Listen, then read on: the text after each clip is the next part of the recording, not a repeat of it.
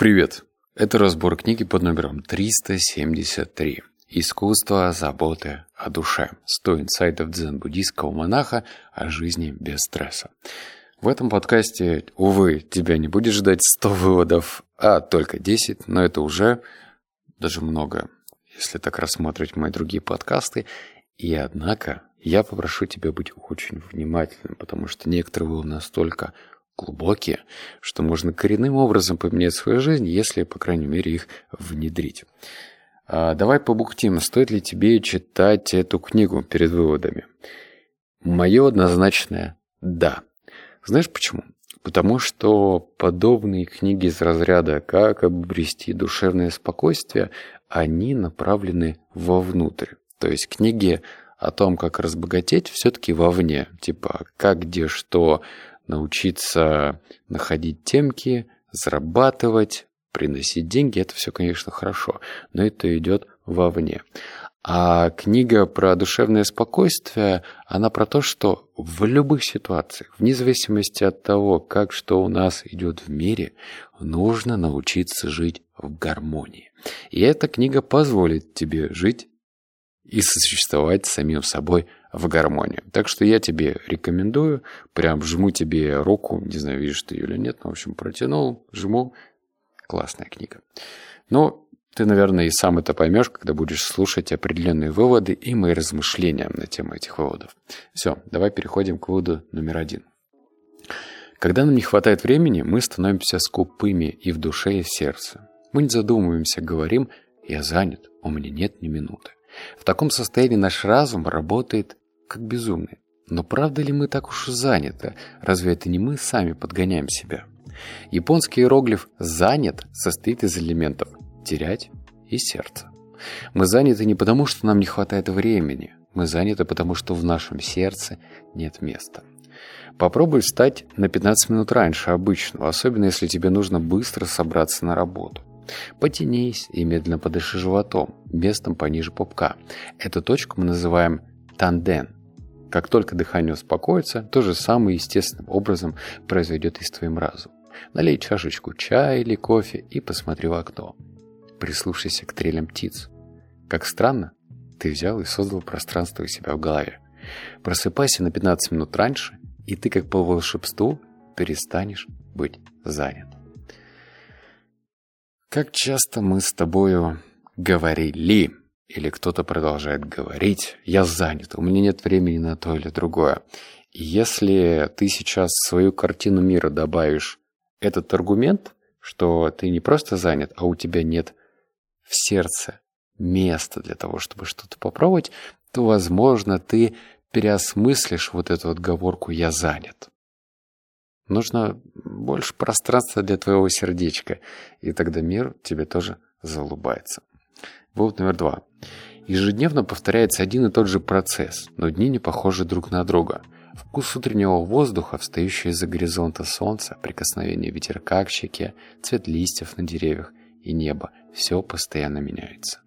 Утро – это время, когда можно испытать все эти перемены. Вот почему монахи проводят медитации дзан-дзен – до рассвета, чтобы физически ощутить изменения в природе. Первая практика дзадзен за день называется кэтен задзен – утренняя сидячая медитация. С ее помощью мы питаем разум и тело, вдыхая прекрасный утренний воздух. Как здесь вдохновенно и потрясающе описываются вот эти утренние перемены, которые, кажется, на первый взгляд и не видны. Да, еще раз. Вкус утреннего воздуха, встающий за горизонта. Солнце, прикосновение ветерка к щеке, цвет листьев на деревьях и небо. Все постоянно меняется. Ты не можешь это обнаружить и заметить, если у тебя в голове одни и те же мысли. Как мне заплатить за кредит, за ипотеку, как сделать так, чтобы меня не уволили, и, и, и где тут пространство для того, чтобы задуматься, какая у нас листва на деревьях, или как одувает твои щеки утренний ветер. Все это возможно только тогда, когда ты допускаешь. Когда ты приоткрываешь дверь в свою жизнь и говоришь, так, природа, дай-ка я буду тебя изучать. И тогда тебе будет становиться значительно спокойнее. Потому что если все твои мысли заняты об одном и том же каждый день, да, вот как выжить, ну, ни о каком спокойствии точно не будет. Поэтому допускай, открывай двери. Пусть негатива и каких-то таких размышлений о том, как что-то может случиться плохо, в твоей жизни будет меньше. Вывод номер три. С давних времен о доме судили по его порогу. Особенно это касалось японских домов, где разуваются при входе. Обувь может аккуратно стоять в ряд или валяться как попало. И по этой маленькой детали сразу становится понятно состояние ума жильцов. Дзен-буддисты говорят «внимательно смотри под ноги». Эту фразу можно понимать буквально, но у нее есть еще и другое значение. Тот, кто не смотрит под ноги, ничего не знает о себе и о том, куда его ведет жизнь. Может быть, это звучит слишком напыщенно, но даже такая мелочь может сильно повлиять на то, как ты живешь. Придя домой, снимай обувь и аккуратно ставь его порога. И все. На это требуется 3 секунды, но благодаря этой привычке все в твоей жизни обретает ясность и порядок. Жизнь станет прекраснее. Такова человеческая природа. Для начала попробуй обратить внимание под ноги. Аккуратно снимая обувь, ты делаешь новый шаг к своей цели. Я не то чтобы прям сильно охренел от э, такой связки, но она заставляет задумываться, как те или иные простые вещи, которые мы делаем бессознательно, на самом деле влияют на нашу жизнь. Еще раз, у дзен-буддистов есть нравоучение. Внимательно смотри под ноги. Казалось бы, ну, смотришь и смотришь, и что дальше, да? И, и где вообще здесь связь? То есть, что, что происходит? Но в то же время у этой фразы есть другое значение. Кто не смотрит под ноги, ничего не знает о себе, о том, куда его ведет жизнь. То есть, казалось бы, ты начинаешь смотреть под ноги и узнаешь лучше себя после этого. То есть вдумайся, да? Не просто начинаешь заниматься самокопанием, а как-то постепенно, плавно, аккуратненько эта привычка тебя ведет к тому, что ты начинаешь себя постигать. Короче, прям очень-очень любопытно. Вывод номер четыре. Он э, что-то наподобие правил пяти простых о том, как правильно принимать пищу.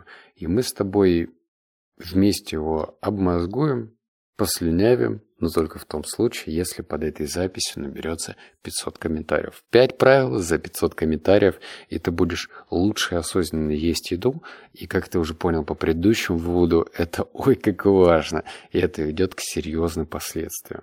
То есть если тебе кажется, что нужно есть в тот момент, когда ты кинул, не знаю, вот эту еду в посуду, разогрел в микроволновке, уселся перед телеком или там ютубчиком и начинаешь что-то смотреть и даже э, не обращая внимания на еду, которую ты складываешь в рот, то это точно неправильная стратегия и она не приведет тебя ни к чему хорошему. Если ты хочешь получить эти правила, давай вместе наберем с тобой 500 комментариев. В телеге это делается проще простого. Вывод номер пять. Это привычка, и она офигеть какая прям удивительная. Я никогда о ней не слышал, читая. Отыщи внутреннего главного героя. У твоего главного героя безграничный потенциал. Дзен-буддизм учит, чтобы жить свободнее или легче, не клей на себе ярлыки. Вот такой уж я человек. Позволь привести пример. В тебе есть другой ты. Эта версия свободнее, чем та, которую ты знаешь, и у нее богатый потенциал. Это твоя суть. В тебе живет твой настоящий главный герой. Еще его можно назвать мастером. Есть э, знаменитая история о дзенском монахе, который обращался к себе. «Эй, мастер!» И отвечал себе. «Да». Он спрашивал. «Ты пробудился?» И снова отвечал себе. «Да». Так он и вел беседу с собой. Каждый из нас играет разные роли в обществе. Ты можешь быть офисным работником, матерью или поваром в ресторане. Это, без сомнения, все наши разные «я». Но у тебя есть и другой «я». Настоящий главный герой, который живет внутри. Постарайся пробудить его.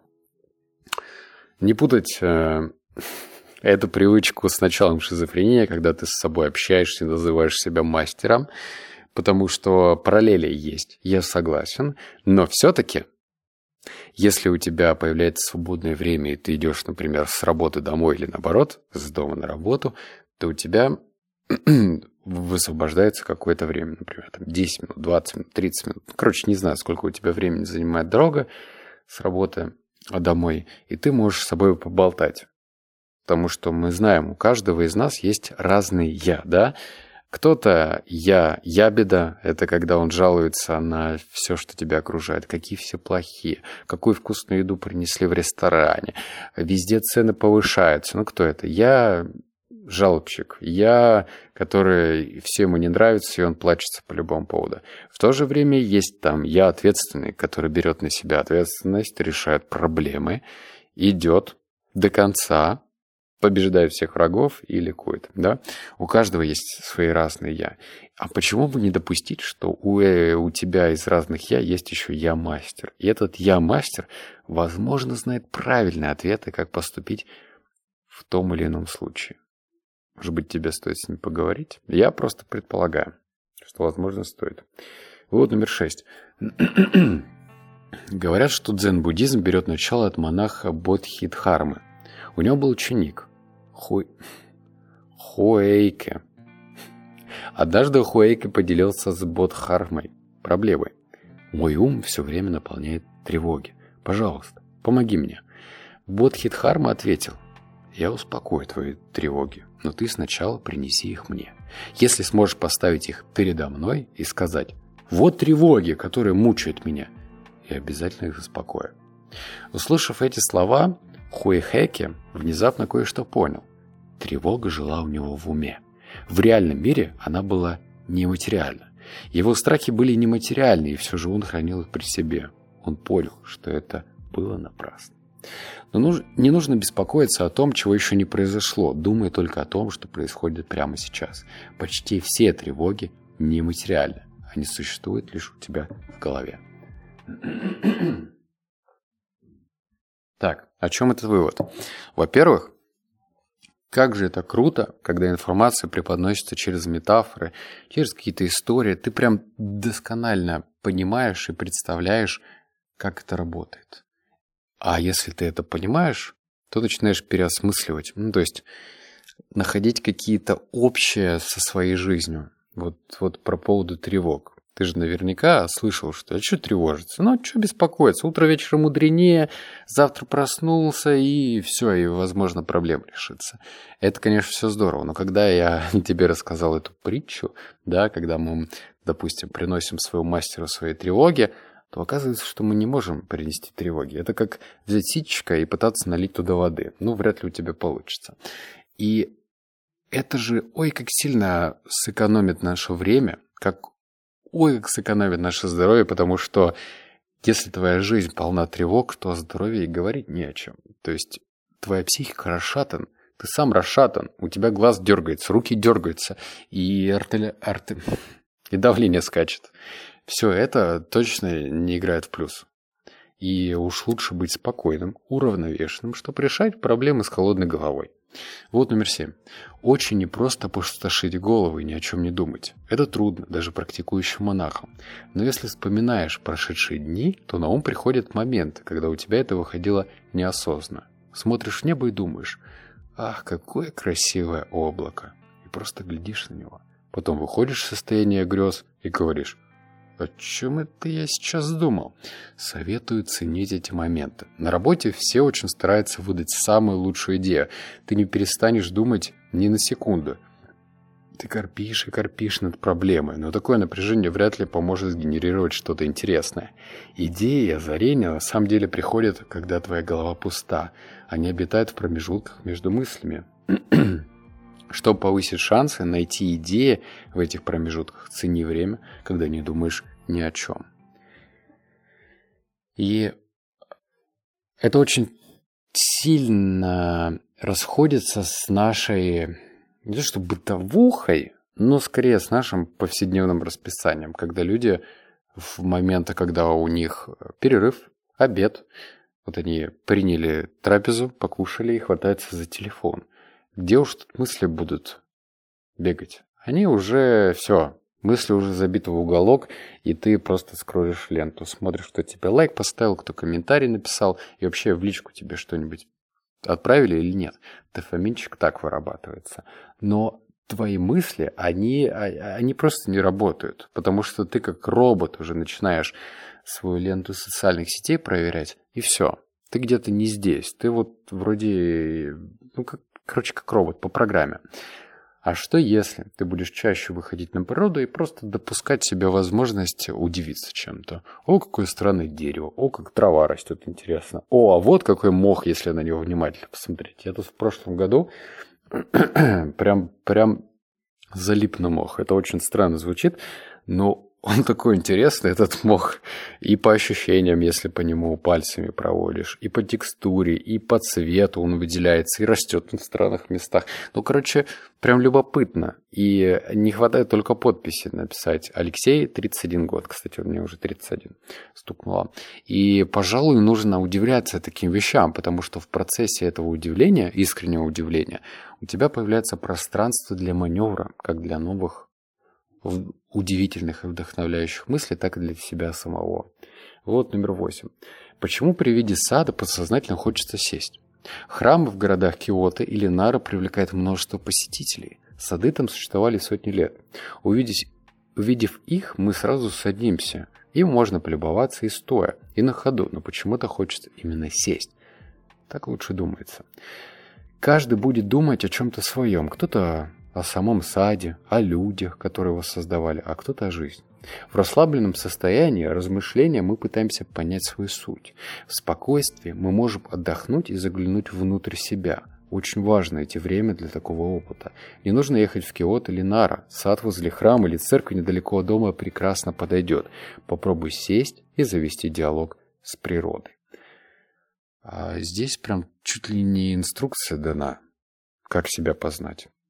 Сначала ты налаживаешь диалог с природой. Ну, потому что это хотя бы можно сделать в любой точке мира, вот где бы ты ни живешь. Там наверняка есть какой-нибудь лесок. Небольшой, пусть там не самый пышный, но все-таки лесок. Выходишь на природу, там тебе ничего не отвлекает, ни бибиканье машинок, ни телефон, который постоянно звонит, ничего. Есть просто природа, есть птички, которые поют, и жучки, которые летают и ползают. И здесь можно, ну, самим собой побыть. Сначала с природой поговорить, а потом в спокойствии можем отдохнуть и заглянуть внутрь себя. Очень важно найти время для такого опыта. Не нужно ехать в Киото или Нар. Еще раз. Весь лес есть рядом с тобой. Попробуй этот диалог сначала с природой, а потом самим собой. Если у тебя не получится с первого раза, ну, типа, да что я херню какой-то занимаюсь, я же не буду там с кузнечиками разговаривать. Это, возможно, в тебе кто-то говорит. Сущность в виде экономика. Вспоминается мне мем. Но тебе нужно этой сущности подзатыльник дать и понаблюдать, а что будет, если ты будешь растворяться в этой природе. Если тебе становится спокойно хорошо, это главная метрика. Мы же должны жить вот в гармонии с самим собой. И я что-то сомневаюсь, что гармония – это когда ты в режиме такого беженого суслика живешь изо дня в день. В гармонии надо жить, в гармонии. И два вывода еще осталось. Читай девятый. У японцев было принято жить большими семьями. Под одной крышей можно было встретить три или четыре поколения. Дедушки, бабушки, родители и дети. История семьи передавалась из уст в уста – Дедушка, которому 81 год, может рассказать пятилетнему внуку о собственном дедушке. Внук слушает истории 150-летней давности. Он узнает, какими были его предки. Так оживает история. Именно благодаря предкам ты оказался сейчас здесь. За 10 поколений у тебя было больше тысячи предков. А представь, сколько их, если оглянуться на 20 или даже 30 поколений назад. Больше миллиона. Если бы не было хоть одного из них, то не было бы и тебя. Когда думаешь об этом в таком ключе, испытываешь к предкам благодарность. Кажется, что твое существование – настоящее чудо. Осознав это, мы понимаем ценность жизни. И вот на этом выводе, его, во-первых, можно прям смело записывать как привычку, это можно прям чуть ли не отдельный листочек выписать, носить с собой в нагрудном кармане и вытаскивать, когда тебе становится хреново, плохо, или ты чувствуешь какую-то неуверенность. Достаешь и читаешь, что у тебя было столько предков. И эти предки передали какие-то сильные стороны тебе, сильные качества. И эти предки стоят за тобой. Кажется, есть такие программы типа расстановки, они называются, или как-то так, я не могу сказать, что я в это верю на 100%, но что-то в этом есть. Это когда ты, короче, налаживаешь какую-то связь со своими предками, чтобы, опять же, чувствовать себя в гармонии. Не научно, это точно. То есть э, какой-то такой... Нельзя сказать, что вот это работает на 100%, но ты же знаешь точно, что у тебя за плечами было множество предков. Каждый раз был. Дедушки, бабушки, пра-пра-пра-пра-пра-пра. И вот это пра-пра бесконечное. Эти люди жили до тебя. У них были свои жизни. И вот они передали свой ген конкретно тебе. И вот ты сейчас живешь, наследник, да? И вот ты чувствуешь слабость. Ой, я не знаю, как поступить сейчас. Но это же такая мелочь. Мелочь по сравнению с этой биологией. Столько в тебя вложили. Такой огромный потенциал. Ты столько можешь, если в это поверишь. И, наконец, вывод 10. Вот дзенская притча. Было два сливых дерева. Одно всю зиму готовилось, и когда подул весенний ветер, оно тут же расцвело. Другое задумалось о цветении только весной. Это дерево все еще тряслось от холода, когда налетел теплый ветер. На следующий день весеннего ветерка уже не было. Вернулся зимний холод.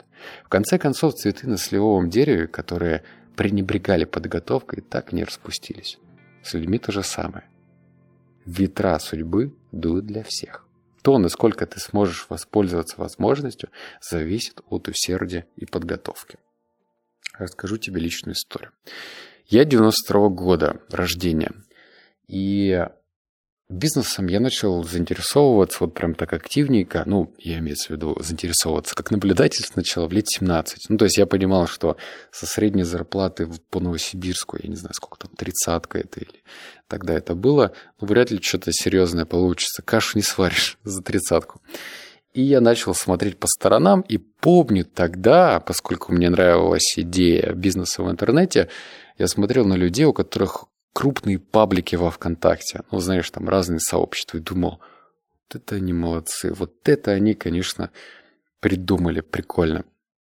Но тогда я был, не был к этому готов, как э, из этой притчи, как это сливовое дерево. Я просто не был к этому готов. Я не знал, с чего начать. Я не понимал вообще, где вот эта точка опоры, с которой я мог бы стать рядом с этими людьми, у которых есть эти крупные сообщества. И когда пришло время другого э, возможности, я ее не пропустил.